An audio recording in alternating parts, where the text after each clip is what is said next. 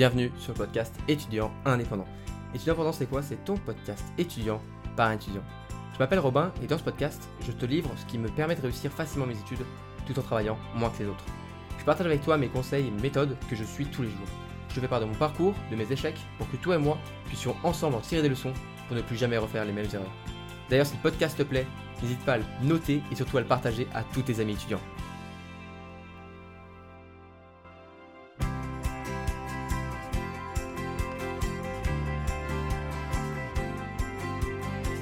Pense que si tu es étudiant, tu seras d'accord pour dire que le stress, ça te parle.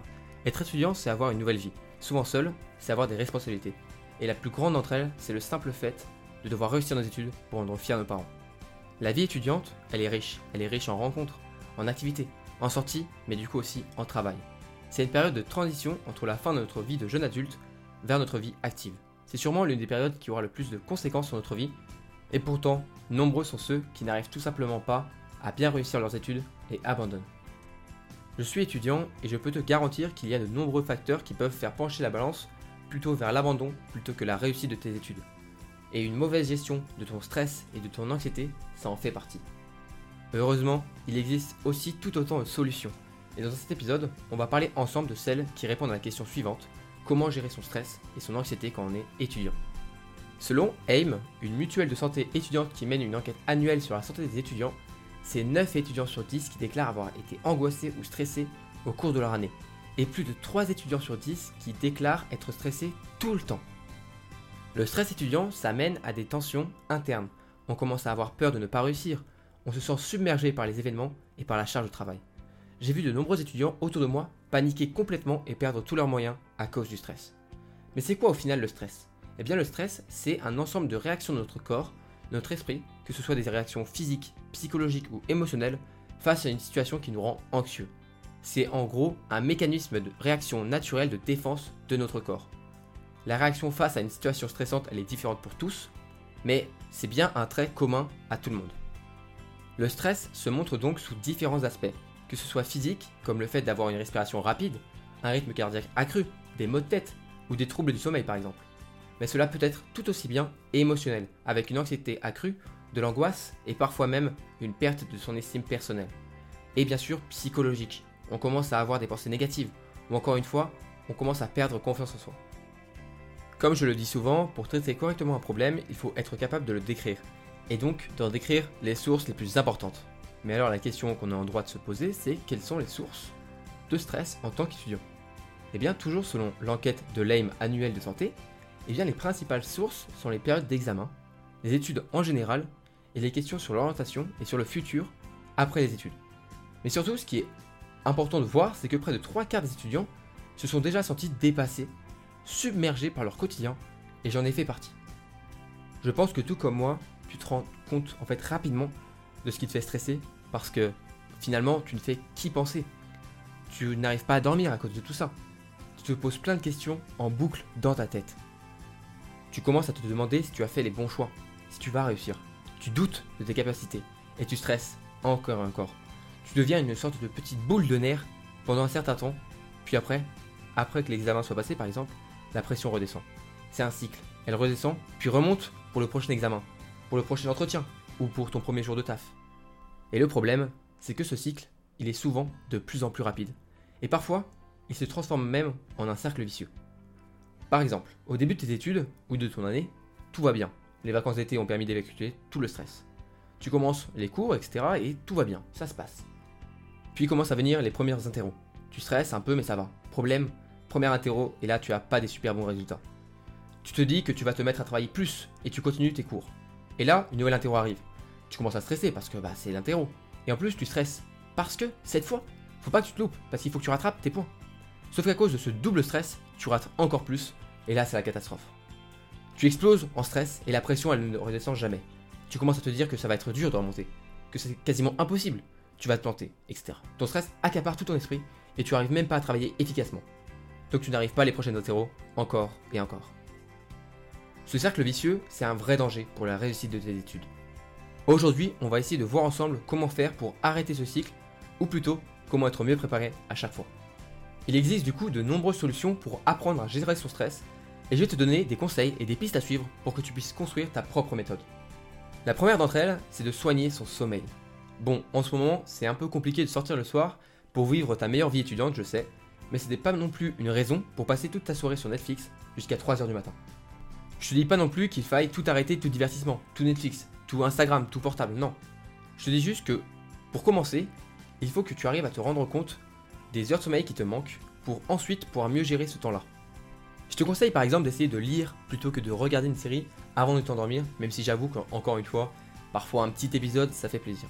L'important c'est vraiment de savoir voir le temps de sommeil qu'on fait la nuit et combien d'heures on a vraiment besoin.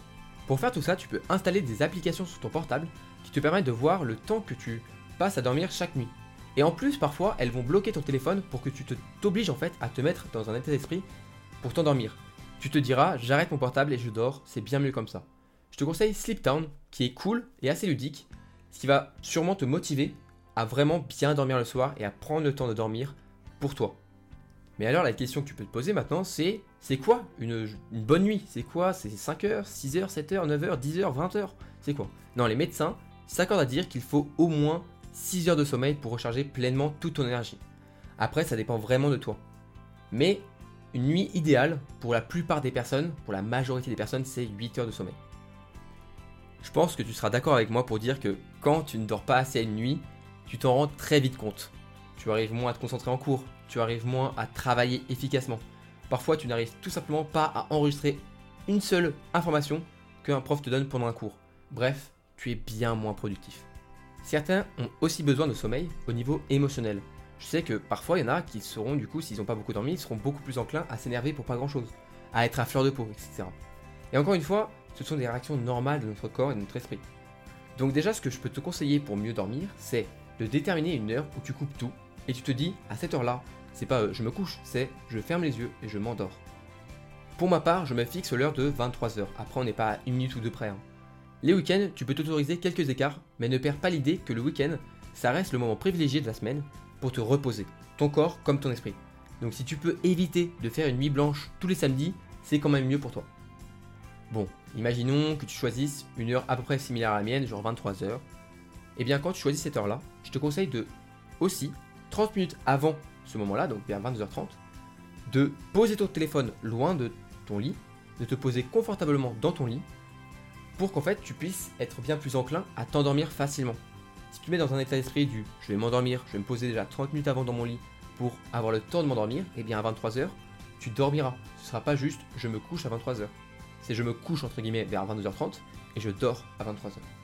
Dans la même logique, une fois que tu as choisi une heure précise pour dormir et que tu réussis avec les semaines à la tenir, eh bien tu peux te fixer un horaire fixe de réveil et te créer une routine matinale précise de manière à être efficace dès le début de la journée.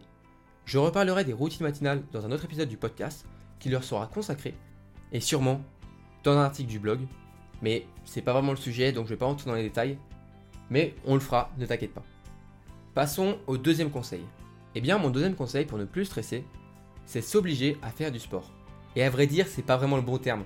Je devrais pas dire s'obliger à faire du sport, c'est plutôt s'offrir des séances sportives pour décompresser.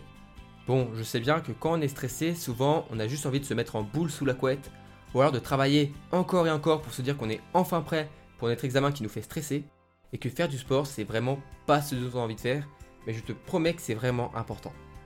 Je vais même te dire que travailler encore et encore, c'est pas ça qui va te rendre productif si tu n'es pas dans le bon état d'esprit. Et si c'est la durée que le sport prend euh, sur ta journée qui ne te donne pas envie de t'y mettre, eh bien tu peux tout simplement faire une séance très intense de 20 minutes par exemple. Je peux te dire que pendant ta séance, tu oublieras complètement tout ce qui te fait stresser et ça te fera un bien fou. En plus, c'est tout bénef, c'est bon pour ta santé et en plus, c'est surtout bon pour ton mental. Parce que tu vas te dire, ah c'est cool, je fais du sport, je prends soin de moi, et ça c'est important. Et en plus, bien sûr, ça t'évacuera tout ton stress. Dis-toi que quand tu transpires, c'est tes peurs et ton stress qui s'en vont. Et si tu ne me crois pas, le fait de faire du sport, ça réduit le stress et ça a été prouvé de nombreuses fois par de nombreuses études scientifiques et sociales.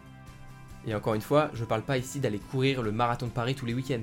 Non, je parle de pratiquer une activité régulière, même si au début c'est que 10 minutes par jour, c'est déjà une première étape.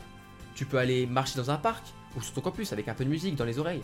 Tu peux aller faire un footing. Si tu ne veux pas trop bouger de chez toi, tu peux aussi faire du sport chez toi. C'est tout aussi bien et en plus avec le confinement, je sais que certains ne veulent pas trop sortir de chez eux, ce que je peux tout à fait comprendre. En plus, on n'a pas d'excuses, il y a plein d'applications sur le portable qui donnent des exercices à faire chez soi et tu es même pas obligé d'en prendre une payante. Il y en a plein qui, sont gratuites et qui fonctionnent très bien. Ou alors, si tu es un peu motivé, tu peux aller sur internet et trouver une séance toute faite, toute prête, avec un circuit d'exercice à faire, avec les durées et les temps de repos. Je te laisse faire tes petites recherches, mais je t'invite vraiment, vraiment à faire du sport. Et tu verras, à partir d'un moment, avec l'habitude, tu ne pourras même plus t'en passer.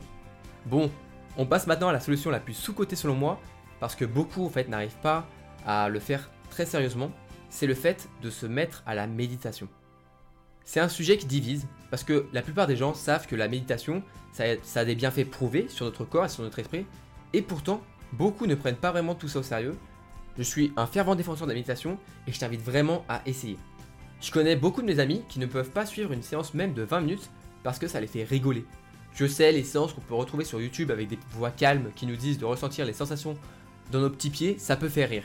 Et pourtant, si tu suis vraiment la séance et que tu ne juges pas tout ça, et que tu ne rigoles pas, et que tu prends vraiment tout ça au sérieux, eh bien je peux te garantir qu'après ta première séance, tu seras toi aussi un défenseur de la méditation. La méditation, c'est pour moi un moment que tu t'offres à toi-même. Tu mets un peu de musique calme et tu suis la voix qui te guide. Tu apprends à respirer calmement, tu apprends à respirer profondément. Le stress, comme on l'a vu, c'est lié directement à notre respiration. J'avais un prof de maths en terminale qui, à chaque devoir surveillé, dans le silence le plus total de la salle d'interro, il disait plusieurs fois Respirez. Quand on est stressé, on coupe sans le vouloir notre respiration, ce qui augmente notre rythme cardiaque. Donc respirez, vous serez bien plus concentré, bien moins stressé et vous réussirez beaucoup mieux. Avec la méditation, tu apprendras à respirer calmement, même dans des situations très stressantes, comme un examen. Pour ma part, je faisais une séance de méditation tous les soirs où j'étais trop stressé pour m'endormir rapidement. Je me posais dans mon lit vers 22h30, je mettais une séance de 20 minutes sur mon téléphone et je me laissais guider. Et bah je peux te dire que je n'ai jamais réussi à en finir une seule, car je m'endormais toujours avant la fin à chaque fois. Je te conseille vraiment d'essayer la méditation si tu ne sais pas trop comment évacuer un surplus de stress. Tu peux alors commencer par des séances guidées ou par de la méditation pleine conscience, qui est une méditation utilisée par des sportifs de haut niveau avant leur compétition. On finit sur le dernier conseil, et donc pour réussir à ne pas tomber dans la sensation d'être submergé par les événements et ne pas céder à la procrastination qui pourrait t'entraîner dans un enchaînement d'échecs, il est important pour toi de t'organiser. Il faut savoir que être organisé, c'est avoir l'esprit serein. J'ai fait un épisode du podcast dédié à l'organisation, donc si tu veux vraiment te plonger en détail là-dedans, tu peux aller l'écouter. Mais sinon, je vais te donner selon moi la clé la plus importante pour être organisé, pour avoir l'esprit serein. La clé la plus importante et la première des choses à faire, c'est de tenir scrupuleusement et rigoureusement un agenda. Chaque heure, chaque cours, chaque devoir, chaque interro, chaque examen doit être écrit. Et pour ce faire, tu n'es pas vraiment obligé d'avoir un agenda papier classique. Quand je dis de tenir un agenda, c'est plus comme un calendrier avec tout de marqué dedans. Par exemple, moi, je n'ai jamais vraiment réussi à tenir un agenda papier. Ouais, je sais, pourtant c'est facile, c'est quelque chose qu'on apprend avec, à l'école, mais je n'ai, je sais pas, j'ai jamais vraiment réussi à accrocher là-dessus. Par contre, dès le début de mes études, en voyant que comme toujours, bah, j'arrivais pas à tenir un agenda papier, j'ai acheté un grand tableau blanc que j'ai accroché sur mon mur. J'y ai donc écrit tout mon emploi du temps dessus, en grand, je savais alors à quelle heure je devais travailler et sur quoi je devais travailler. J'avais même marqué mes heures de repos et mes temps libres. J'écrivais avec plusieurs couleurs pour me rendre compte du temps libre que j'avais chaque jour. Ça me motivait à fond pour continuer et pour travailler. Je peux te dire que ne plus avoir le sentiment de faire du surplace, mais surtout de savoir quand travailler et quoi travailler, ça te libère d'un poids et d'un stress, t'imagines même pas. Bref, ça fait vraiment du bien d'être organisé, donc je t'invite vraiment à commencer presque par ça. Je t'invite donc à choisir un support pour écrire ton agenda. Tu as besoin d'écrire tout ce qui est important pour toi. C'est bien sûr tes cours, tes temps libres, mais ça peut être aussi, je sais pas moi, tes séances de sport ou alors un rendez-vous important. Si tu sais vraiment où tu vas, tu resteras toujours motivé pour aller jusqu'au bout. On arrive à la fin de ce podcast et si on récapitule, les grands conseils que je te donne dans cet épisode, et encore une fois il en existe beaucoup d'autres, mais j'ai préféré te donner les 4 les plus importants selon moi qui vont te donner le plus de résultats. Eh bien les 4, c'est pour commencer, soigner son sommeil, puis après, quand tu as géré tout ça, tu peux te mettre au sport. Et après, quand tu as un surplus de euh, stress que tu ne sais pas vraiment gérer, ben, tu peux faire une séance de méditation. Et pour finir, pour que tout ça soit bien structuré et que tout vaille bien ensemble, il faut que tu t'organises correctement. Et encore une fois, là je t'ai tout donné, mais tu peux y aller doucement. Tu n'es pas obligé de tout faire d'un seul coup. C'est même mieux que tu fasses pas tout d'un seul coup et que tu ne mettes pas plein de barrières en plus, parce que sinon tu risques de perdre en motivation pour au final tout abandonner Ne rien faire du tout, ce qui en, fait va te stresser encore plus. Donc commence tranquillement. Tu peux par exemple te fixer une heure pour dormir et un horaire pour faire une séance de méditation ou de sport. Et après, tu continues au fur et à mesure à rajouter des choses avec le temps. Le stress, ça reste un mécanisme de défense naturel de notre corps. Donc il va jamais vraiment disparaître pour toujours. Parfois il sera très discret et parfois il va accaparer tout ton esprit. Et c'est dans ces moments-là que tu pourras suivre et essayer de faire de la méditation. En suivant ces conseils et exercices, tu commenceras par comprendre ce qui te fait stresser et tu auras toutes les armes pour réussir à résister et à te détendre même dans des moments difficiles comme une période d'examen. En tant qu'étudiant, je sais très bien qu'on a mille choses à penser et bien souvent à un moment on est à la limite d'exploser et on n'attend plus qu'une chose, c'est les vacances. Eh bien j'aimerais à travers cet épisode t'aider à retarder le plus longtemps possible le moment où tu n'as qu'une envie, c'est d'exploser. Pour ma part, je suis ces conseils tous les jours et ça va mieux, je me sens bien, même quand j'ai des résultats parfois un petit peu en dessous de mes attentes. Je reste concentré, je ne stresse pas pour réussir mes prochains interros. L'important pour toi, c'est de rester pleinement conscient de tout ça et de ne pas chercher à combattre ton stress par de l'énervement ou autre. Il faut savoir le comprendre et apprendre à se détendre pour qu'il te laisse un peu tranquille. Le stress fait partie de toi, de qui tu es et de celui ou celle que tu deviendras. Donc accepte-le parce que de toute façon, il ne va jamais vraiment s'en aller. Donc autant que ça devienne un bon pote. Je te remercie vraiment d'avoir écouté cet épisode d'étudiant indépendant. Si tu es intéressé par comment arrêter de toujours remettre au lendemain, j'ai créé une liste de conseils à suivre pour dire au revoir une bonne fois pour toutes à la procrastination. Tu retrouveras tout ça sur mon site robintionnel.com, soit en cliquant sur le site web si tu es sur Apple Podcast, ou en cherchant mon nom sur Google. Pour me soutenir, je t'invite vraiment à noter et à partager le podcast à tes amis étudiants pour que eux aussi puissent trouver du sens dans leurs études. Dans tous les cas, on se retrouve dans un épisode très bientôt, et en attendant, prends soin de toi et à la prochaine.